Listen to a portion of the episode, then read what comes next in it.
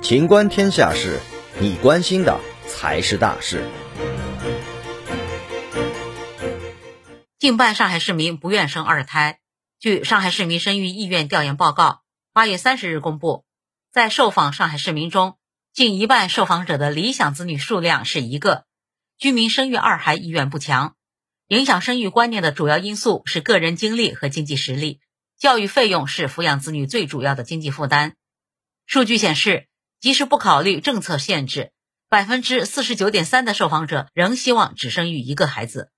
百分之三十六点六希望生育两个孩子，仅仅只有百分之二点七希望生育三个及以上孩子，另有百分之十一点四的人不想要孩子。高房价、高教育的投入、竞争激烈的职场环境和上有老下有小的生存压力，已经摧毁了大多数人的生育热情。尽管大部分人符合单独二孩政策，但对生二胎还是有所顾虑。本期节目到此结束。